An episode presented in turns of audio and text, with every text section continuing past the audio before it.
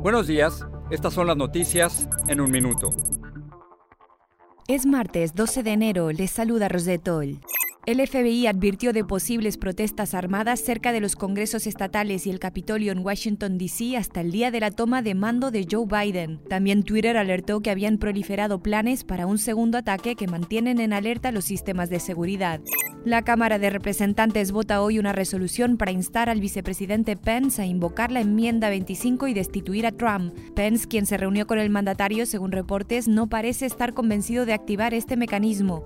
El miércoles la Cámara Baja planea votar para llevar a un segundo impeachment a Trump. Trump viaja hoy a Álamo, Texas, en la frontera con México, a visitar las obras del muro fronterizo y dar un discurso sobre su legado. La división sigue en el Partido Republicano y varias empresas están quitando contribuciones tras el asalto al Capitolio. Los CDC señalan en una nueva guía que no hay un tiempo máximo para recibir la segunda dosis de la vacuna contra el COVID-19 para las inmunizaciones de Pfizer y Moderna, aunque enfatizaron en que sí es necesario aplicársela. Más información en nuestras redes sociales y univisionoticias.com.